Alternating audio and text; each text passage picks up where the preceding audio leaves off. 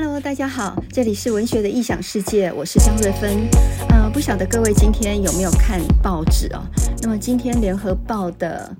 呃，民意论坛上面呢，有几篇文章不约而同的都谈到一一一学年度的考招制度哈。那么各位知道呢，今年的大学的考招制度比较大的变动呢，就是学测里面本来每一科分十五级分嘛，那么后来好像研议要变成六十级分啊，那这个变动是相当大的。那另外就是呢，今年的学测有国文跟英文这两科，呃，这两科呢，呃，在分科测验里面，分科测验就是以前的指考啊。分科测验里面呢，呃，却不考国文跟英文了。那么也就是说，如果你学测的时候英文跟国文考糟了的时候，你几乎没有翻身的机会。那么这个到底符合多元入学的精神吗？啊，所以呢，我们今天就来谈一谈相关的问题哦。那么首先呢，我们看一下，呃，今天早上报纸上面呢，国立台北商业大学的张校长张瑞雄张校长，那么他就讲到啊，这个制度太繁复了。简单来讲，在现在少少子化的一个情况底下，几乎人人都有大学可以念，有必要搞那么复杂的制度？目的只是要让台大这种最顶尖的研究型大学能够挑到最优秀的学生。但其他大学跟大部分学生都在玩这种陪着玩这种辛苦的分配游戏，有必要这样吗？哈，那么今年的入学办法呢，包括繁星申请入学、分发入学三个管道，考试有学科能力测验，也就是学测，还有呢分科测验，就是以前的职考啊，这搞得非常复杂啊。那么呃。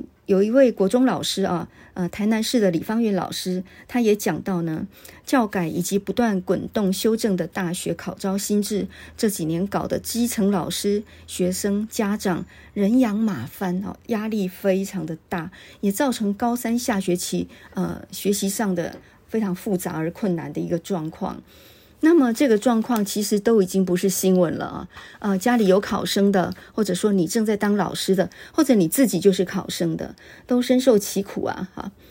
那么呃，我只能庆幸，呃，我现在家里已经没有考生在应付这种考试了。那么，身为在大学里面教书的一个一个呃老师啊，那么我觉得非常的慨叹啊。首先，这一套招生制度。它的变动太过频繁，任何有关于招生的制度、入学的制度，只要你频频更动的话，大家就无所适从。这是第一个。那第二个呢？看起来并不符合公平的原则啊！这种学习历程档案的上传，完全有利于财经地位比较高的学生啊！所以呢，这这完全呃违反了考试的一个一个公平的原则哈、那么。我有一个慨叹，就是，呃，我们现在的学生真是不容易啊！念书的时候，这个过程如此折腾，毕业以后呢，又遇上通膨或者职位的紧缩，难怪年轻人不婚不生，也不买房子了，成了躺平族啊！我们的教育到底问题出在什么地方啊？我觉得我们的教育从来就不觉得，我以下讲的话可能要得罪人啊。我们的教育从来不觉得梦想的能力是很重要的，我们从来不觉得犯错是必要的。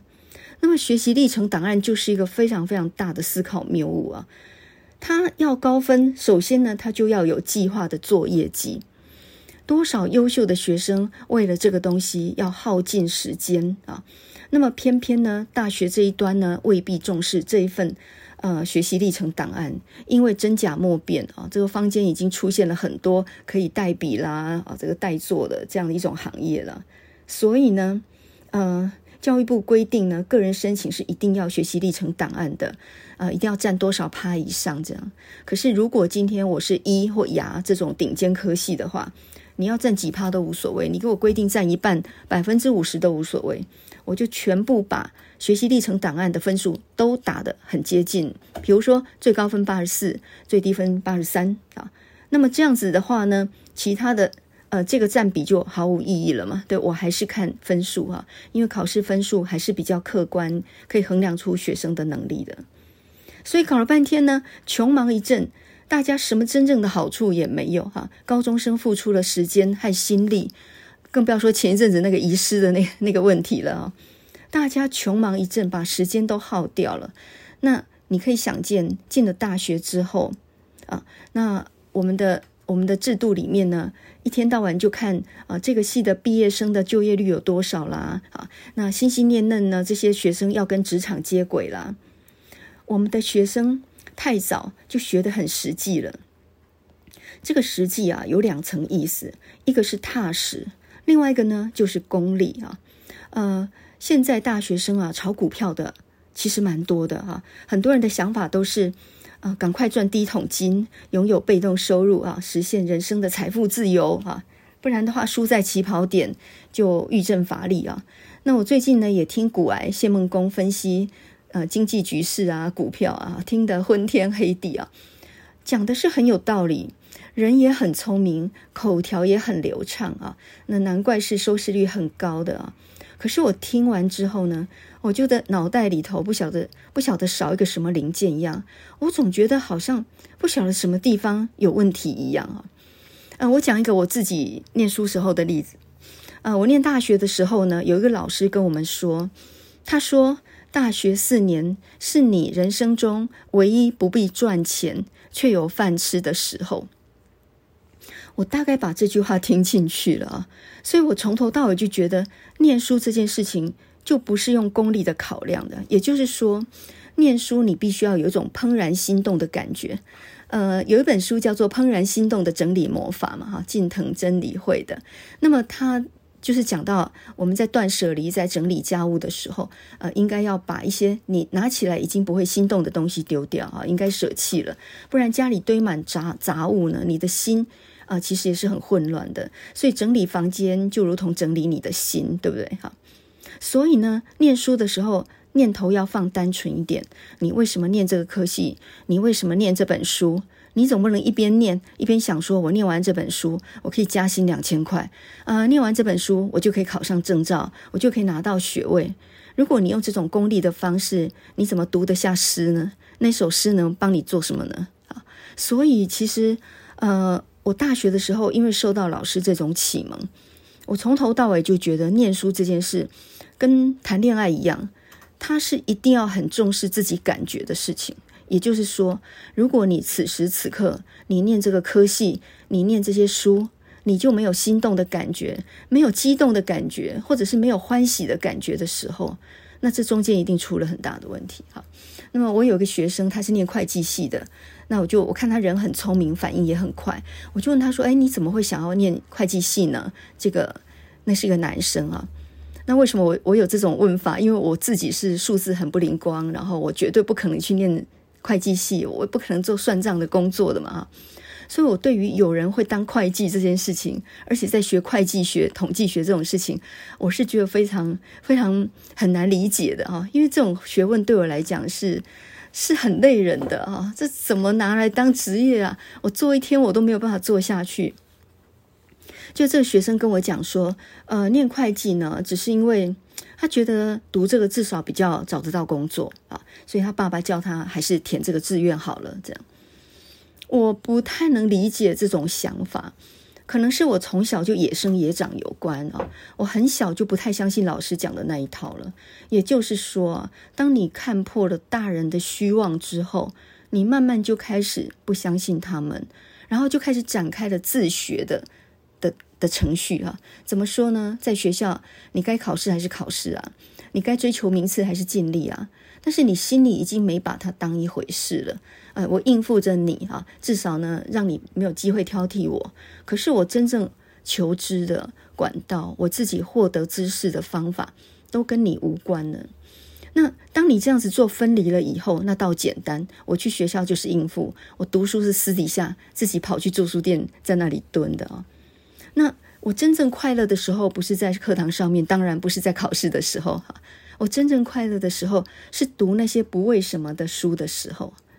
那也因为我的生活里头有那种快乐的时候，所以我才能够去忍受那些勉强忍耐的时刻，比如说读读教科书啦，应付学校的考试。那直到我呃年纪大了以后啊，我慢慢的就理解，不是只有学生诶，上班族也一样诶。你的生活一定有一些你很讨厌的事，比如说，呃，去考一个很讨厌的事，你不擅长的学科，要陪老板去应酬，呃，去应付一个很难缠的顾客，这些东西都是你很讨厌的的东西，但是你必须做啊。但是生活中有一部分是不为什么而做，但是很快乐的。比如说，等一下下班就可以去跟好几个好朋友去打球，或者说，呃，等一下呢就可以呃跑去跟好朋友去呃组一个团练乐器啊，或者去呃去做自己开心的事情。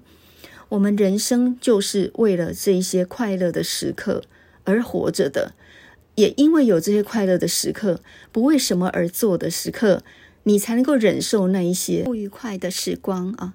所以人生本来就没有天堂啊！不管什么行业，你处在什么样的境地，都一定是有一些很辛苦的地方。所以，当你想清楚这个道理之后，你慢慢就可以找到一个平衡点，那就是你生活里头一定要有让你心动的地方。那念书当然就更是了，你要维持那样的热情，你难道不需要喜欢上你学的东西吗？所以呢，那你说那以后找工作怎么办呢？找工作那是一种应用，那个到时候你再看时事的情况，然后再稍微转变一些一些方式就可以了啊。所以像人文系所，不管你是中文系、外文系，只要你是学人文的、文学的，甚至还有哲学系呢，那这些科系常常就被质疑说，念这个是要干什么？那以后怎么跟职业接轨？也就是说。你没有办法一下子就想到个职业跟他对接啊。比如说，我如果是哲学系的，那你跟你对接的职业是什么？假设教职没有了的话，你要当哲学家吗？哪里有哲学家这种缺啊？啊，所以呢，我觉得我们现在的大人，普遍社会上都呃灌输了很多的功利思想给学生，而不容许他们有做梦的自由，这才是我们现在教育最大的盲点哦。所以呢，呃，我自己这种自己看书的人，因为自己有平衡杠杆的关系，我是杠杆操作啊，所以我有足够的力量去抵御那些大人们说的一些没有道理的话。比如说，呃，举一个例子来讲啊，我一直很喜欢周作人啊。那么周作人呢，在一九二四年的时候有一篇文章，读完之后呢，我真是念念不忘啊！哈，这篇文章呢，他讲的很有道理啊。他这篇文章呢，叫做《北京的茶食》，然后一开始的时候就说到，呃，有一篇文章说东京现在都没有好的茶食了啊，他的点心都不好吃了，然后让他想到说，嗯，北京可有好的甜点铺吗？啊，然后呢，他就讲到说呢，从西四牌楼以南走过，望着那些木头招牌，不觉神往啊，因为这些都是很有历史的一些铺子啊。他说：“这是一家义和团以前的老店，那模糊阴暗的字迹引起我一种焚香静坐的安闲和丰腴生活的幻想。你看啊，即使在乱世里面，那个时候军阀割据，那打仗呢啊，即即使在乱世里面啊，你还是能够从生活里面去感受到一点点小确幸，而那点小确幸就足以使你在乱世中安居啊。”那么这里这篇文章有一段很有名的话，他说：“我们于日用必须的东西之外，必须有一点无用的游戏与享乐，生活才有意思。比如说看花、听雨、闻香、喝不求解渴的酒、吃不求饱的点心、读不为什么的书，这都是生活上必要的。”呃，我我很年轻，我很小就读过这篇文字了。那那个时候，其实我就很敏感地感受到了，有些事它注定是无用，但是它是很有趣的。那这个重不重要呢？很重要哈。为什么？因为人不是光靠物质活着的啊。你活着呢，除了物质上要有供给，你心灵还要愉快。可是我觉得努力赚钱总是能够支撑的，但是心灵要愉快倒是很困难啊。所以呢，你就可以看到，现在在大学里面就有很多人啊，或许他学的不是他自己喜欢的科系，嗯、比如说他念的是一个可能比较好好找工作的科系，但不是他真的私心所爱的。或许基于社会的观念或者父母的期许啊，那能够像我这样，我就是要念我想要念的，你不要管我找不找得到工作，这样的人毕竟是少数啊。所以呢，我好像很很小，我就站在教育的现场外面边缘，然后再看整个环境。我是越看越清楚了，不适合自己念的科系，就是送给你念。大概用处也不大，比如说现在医学系最有用了吧？当医生或是法律系当律师，那应该是最成才的了吧？可是那东西不适合我啊，所以你就算送给我念，你叫我说呢，不用考，就直接给你念好了，你就送给我念了哈。然后我也念不下去，因为我没有兴趣啊。那你说好，那直接给你文凭好了，但是我也没没办法拿那个找工作啊，我不想做那个工作啊。所以你送我都没有用，因为我不喜欢呢、啊。我有我喜欢的东西。那我觉得现在的学生是不是自己想要什么，并不是很清楚呢？这个才是真正的问题啊！你一定要做过梦，你一定要犯过错，你才能够知道你适合什么。也就是说，你要有一个摸索的空间呐。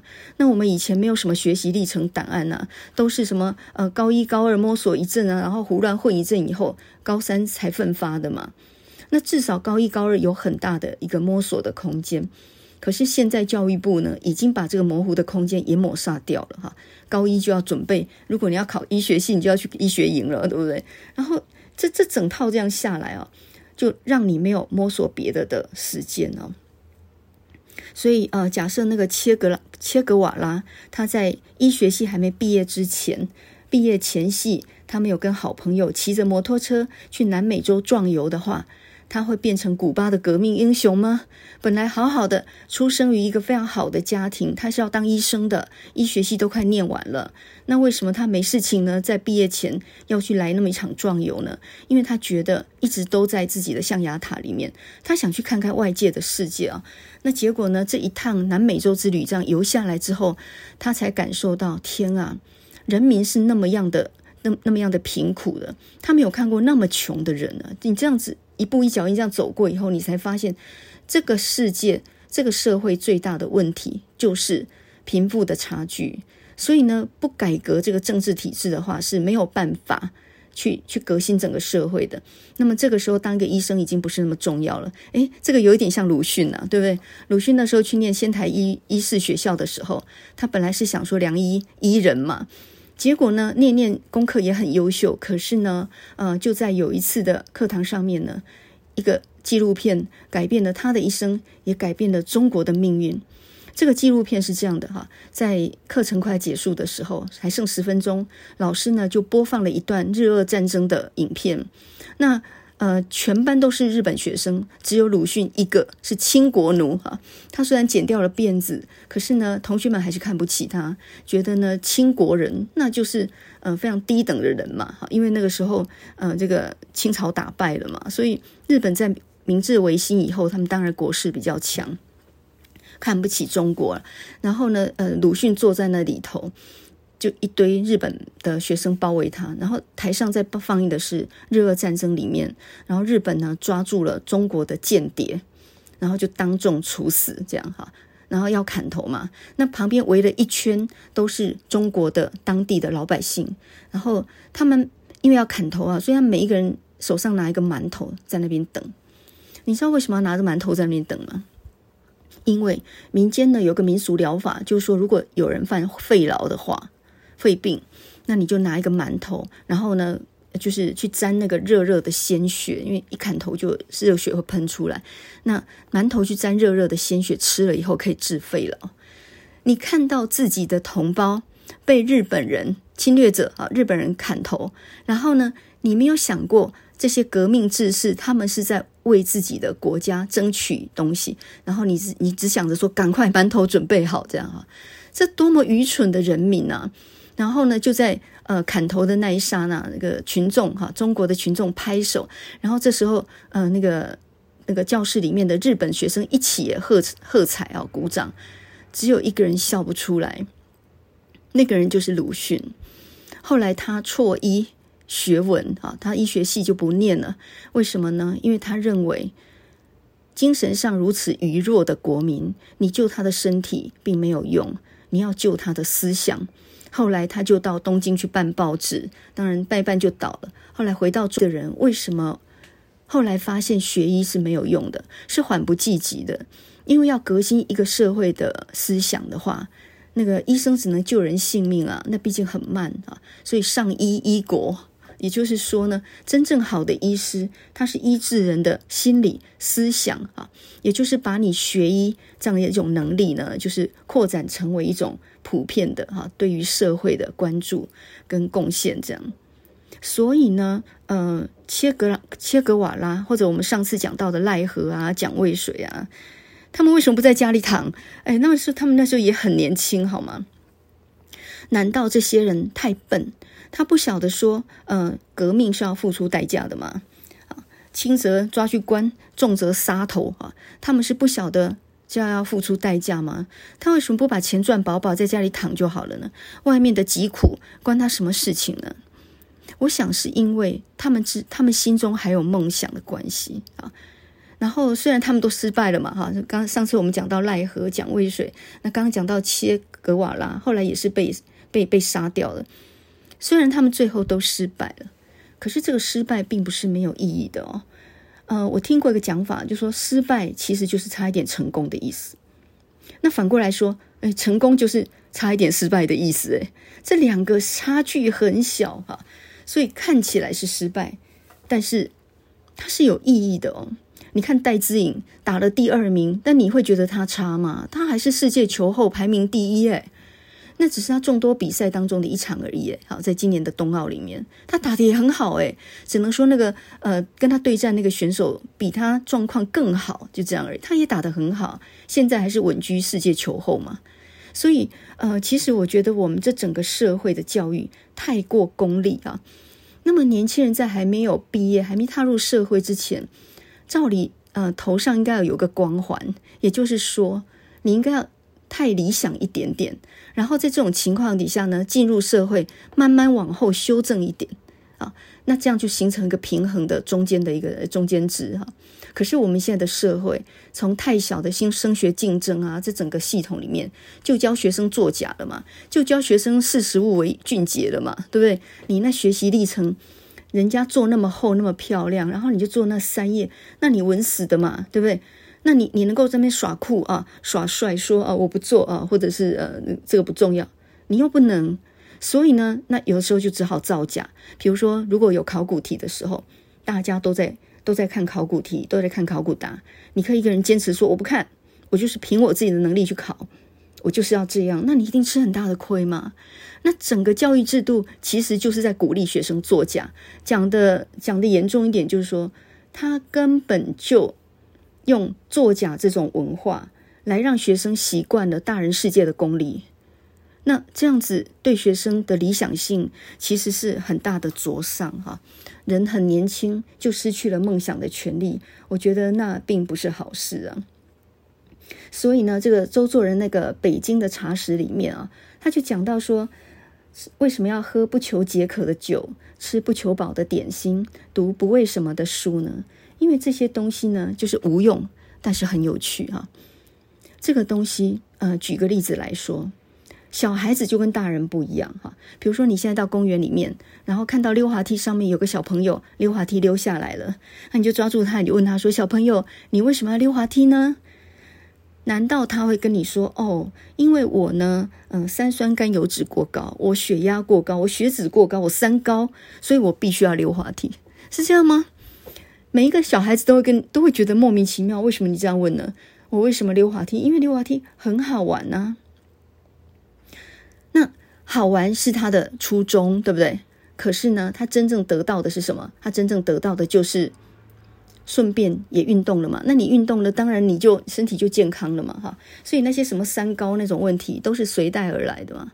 所以呃，我常常鼓励学生去书店，然后曾经问同学就说。你觉得我人为什么要读书呢？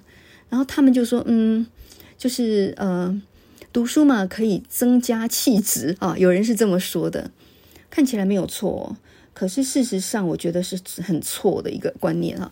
读书不是为了要增加气质，诶，也也不完全是要增加知识，诶。读书为什么？读书就只是好玩而已啊。你不觉得读书很好玩吗？从不懂到懂，这个就是一种 search 哈，就是一种搜寻呐。这就是一种发现呢、啊。我们从识字之后，就开始可以探索这个世界的一切了。那如果你中文够好，就搜索中文世界、文言世界里头所有知识。那如果你外文够好，你就可以再探索到更大一层的知识。所以呢，识字以后。整个世界就很大了。那尤其是现在网络的时代，你什么东西搜寻不到啊？你要学什么东西，还要去跟老师学吗？这已经不是一个知识霸权的时代了。以前那种资讯不流通的时代，只有老师有书哦。然后呢，他只有唯一那一本，还要影印给同学，一次上课印一页，还要这样。那现在根本地球是平的，你什么资料拿不到？所以有心要学的话。你就算人不在国外，你想学英文，你都可以透过很多的通讯软体啊，各式各样线上课程，都可以考到多亿九百多分，这不是开玩笑的事情啊！学什么不能自己学？所以其实啊，学东西要有一种热情跟冲劲，也就是。你为什么想学？哈，我我听过一个例子是这样的：有一个女孩子，她念书念得不很好，但是她对餐饮很有兴趣，尤其喜欢烘焙，那尤其喜欢烘那些什么西式糕点啊，做法国点心那一种的，像什么马卡龙什么那一种的吧，啊，舒芙蕾那一种的吧。然后呢，她就自学法文。她为什么要发奋发奋自学法文呢？因为她看不懂食谱，那所有那些糕点的食谱大概都是用法文写的。所以呢，他发奋学英文、学法文，那学得很精通，然后跑到法国去念餐饮学校。这个就是一种你自己因为心动想学，然后想尽办法要克服那个困难的一个很自然的途径嘛，对不对？比如说你今天交了一个呃那个外国男朋友或女朋友哈，那比如说他是西班牙人，那你本来对西班牙文一无所知，可是你为了想跟他沟通、跟他交往。苦练啊，苦练这种语言，我终于能够沟通，然后也学得很精了。这个就是因为后面有个动力，所以你学的就会很自然。可是如果你只是要去考一个证照啊，你只是要去找一个职业，那种冲动跟热情其实都是完全比不上的啊。所以学习呢，要善用背后的动机，要养成习惯，然后一一天进进步一点点，形成一种复利效应，这个就很厉害了哈。那么，在你年越年轻的时候，呃，越有梦想的能力是越好的。所以在你的老师当中，呃，有一些实际一点的也不错了啊，教你怎么找工作、考证照这样。可是呢，你的老师当中一定要也有一些人教你梦想的权利，教你梦想啊，怎么样去建构自己的梦想哈。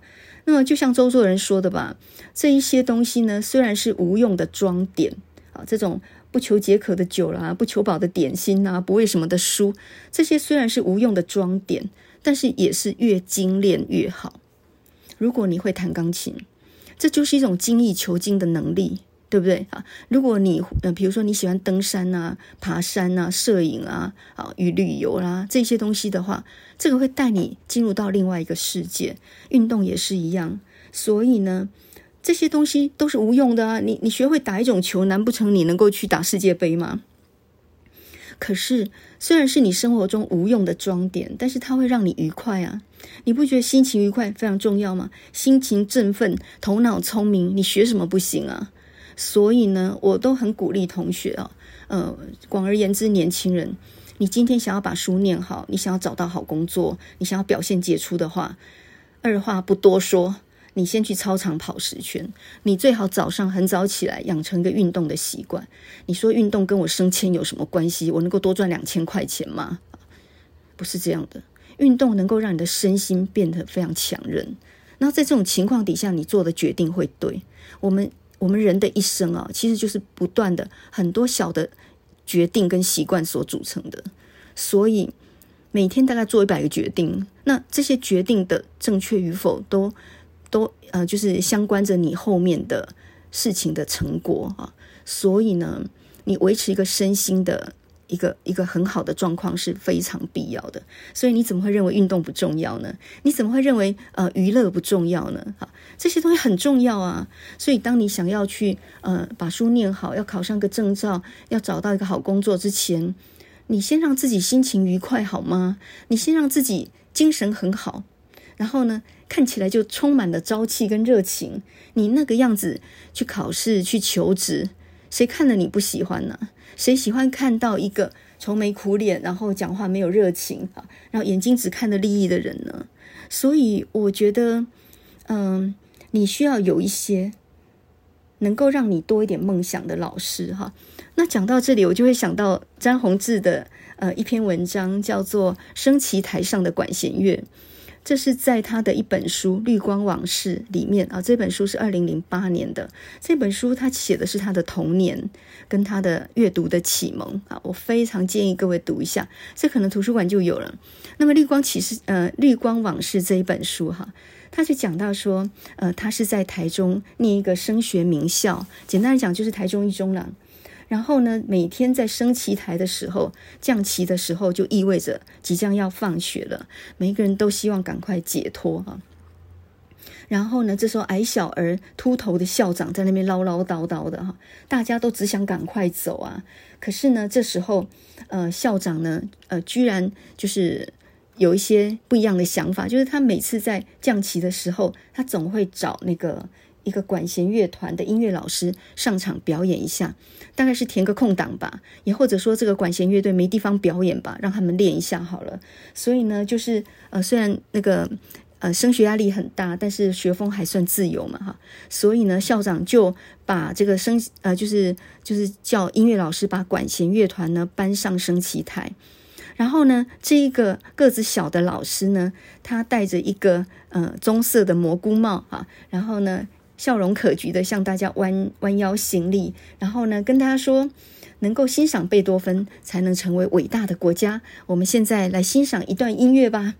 那么他是学校乐队的指导老师啊。他说：“我们今天为各位带来的是贝多芬的《艾格蒙序曲》。”这时候你听到大量的金属音色的铜管乐器一涌而出啊，然后大家全听傻眼哈。那有时候呢，在升旗台上会演奏的曲目是比较活泼的波斯市场啊，然后这个大家也是听得如痴如醉。那个时候其实不不知道在听什么东西啊。那那个老师呢，好像在指挥一支名扬四海的交响乐团一样，他的表情陷入疯狂，好像被贝多芬鬼魂鬼魂附身一样哦，非常亢奋。然后呢，呃，大家全部听傻眼啊，就沉醉在那个。那个悠扬的乐声里面，这样，然后这个音乐老师呢，呃，学校里面因为追求升学嘛，所以呢，学生被打压的，平常打压的很紧的。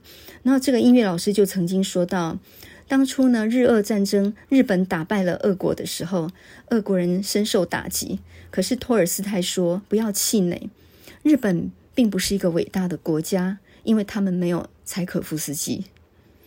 他的疯狂跟梦幻，对于处在升学压力的高中生来讲，是很可笑、不真实的啊！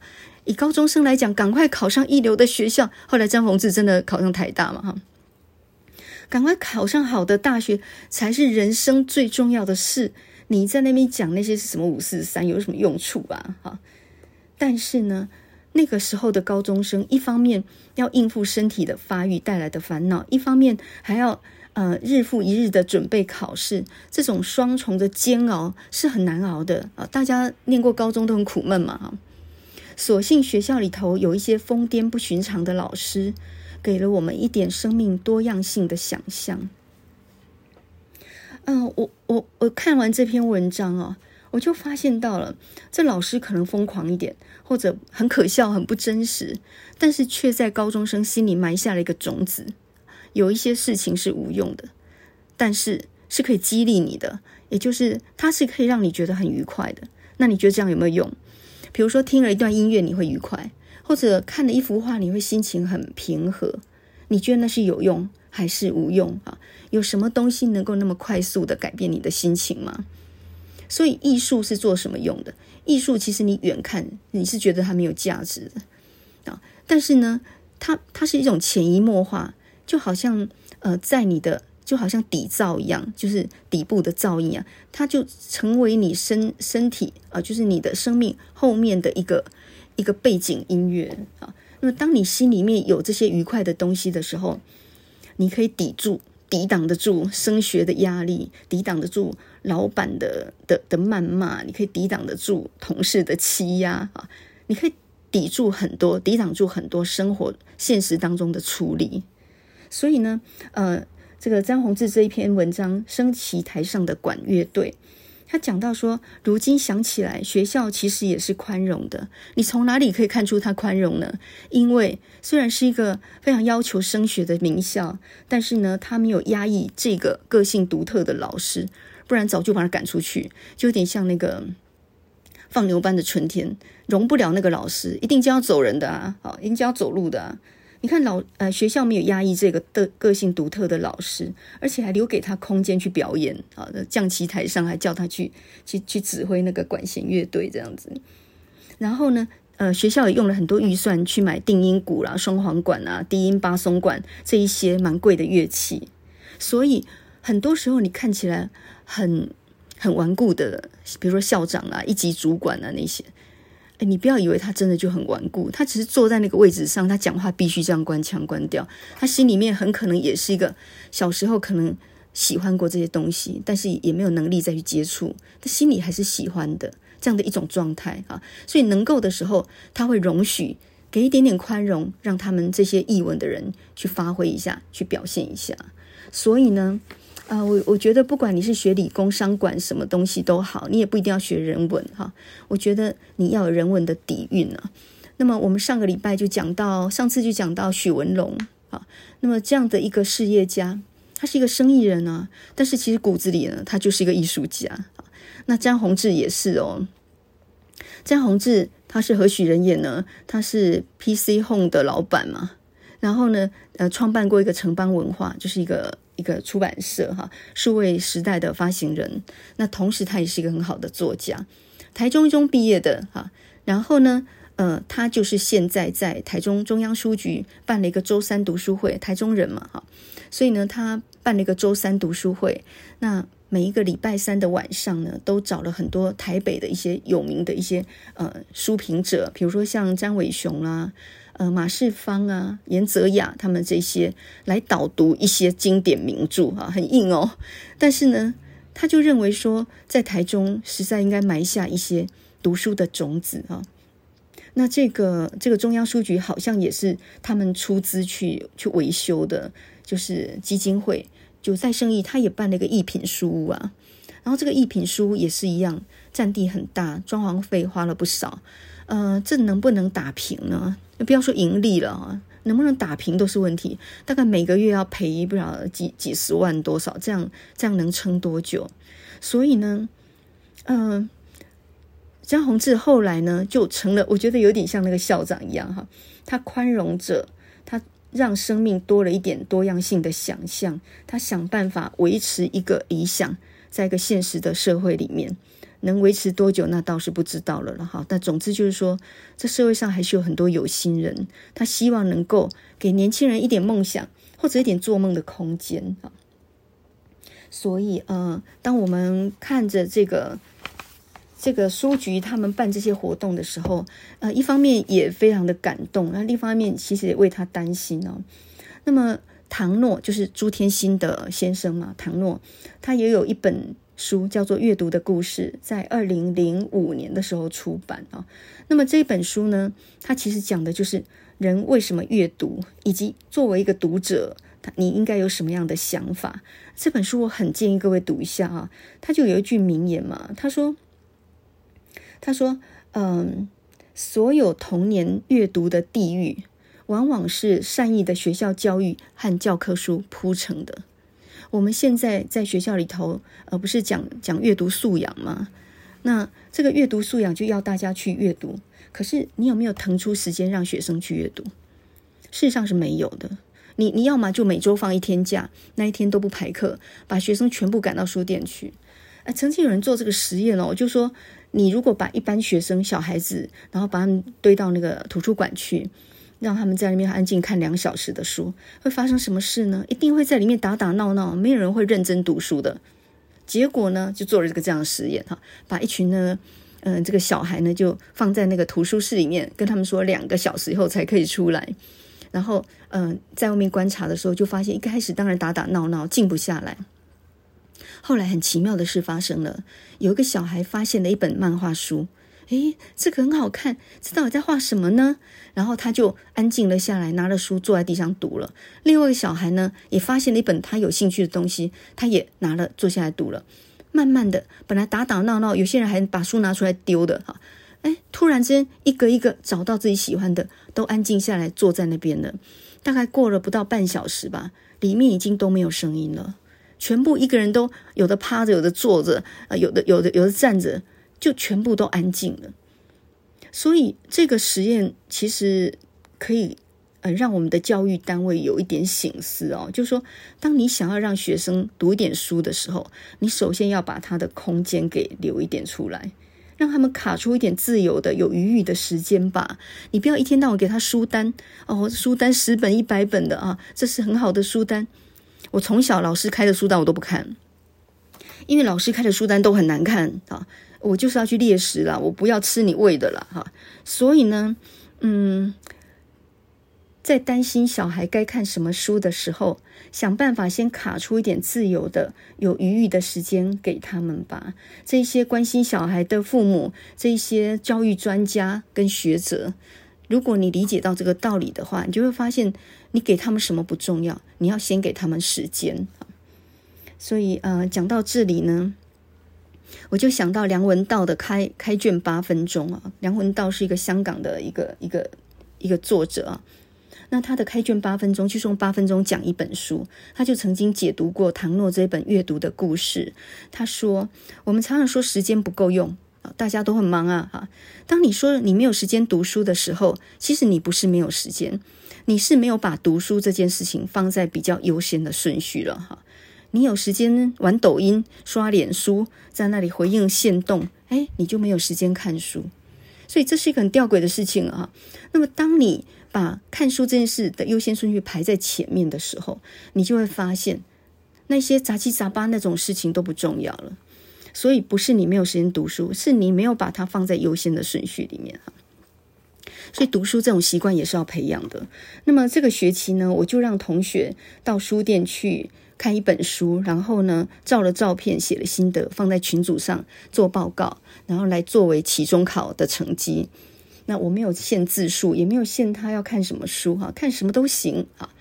那结果我我刚开始觉得没有限字数一定乱写吧，结果没有想到。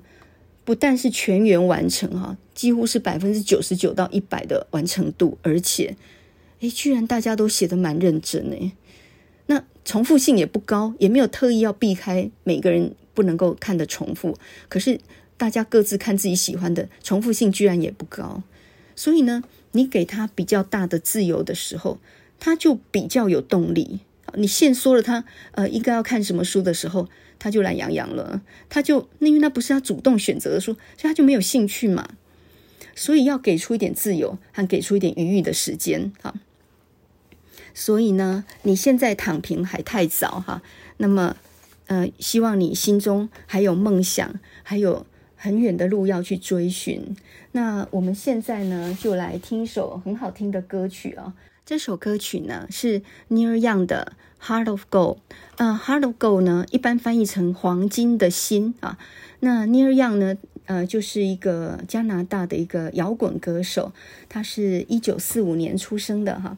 那么这首 Hard of Gold 呢，呃，如果你翻成黄金之心，嗯，应该照照理说翻译成赤子之心，应该更为贴切哦。那么黄金之心这一这首歌，它就讲到，呃，我想要活下去，I want to live。I want to give 啊，我想活下去，我愿意付出，我希望能够成为一个 miner 哈，for heart of gold，我希望能够成为一个发掘自己赤子之心的矿工啊。我们做任何事情都有初衷，那呃，维持初衷，保持那个感动，用最单纯的心去学习事物，我觉得这就是一种学习的真谛啊。那么李宗盛是很喜欢尼尔样的，呃，他就讲到说呢。李宗盛呢，他说他在二十岁那一年，呃，李宗盛当然是流行歌曲的大师、哦，那个越过山丘啊，那个他说二十岁那一年呢，他在念明星工专，呃，明星工专是不是王永庆办的那个？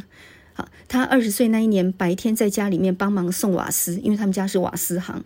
晚上呢，在民谣餐厅驻唱。他一天到晚唱的就是这个老摇滚哈，Neil Young 的歌，一下唱 Hard to Go、Old Man 哈、Alabama 等等这些歌曲啊。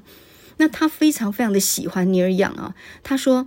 呃，Neil Young 弹吉他的时候跟别人不一样，因为呢，他是有很强的节奏性的吉他的弹奏，也就是他用手掌的下缘在敲琴弦的时候呢，他敲那个那个吉他的面板，所以造成一个声响里面有三个层次的声音啊。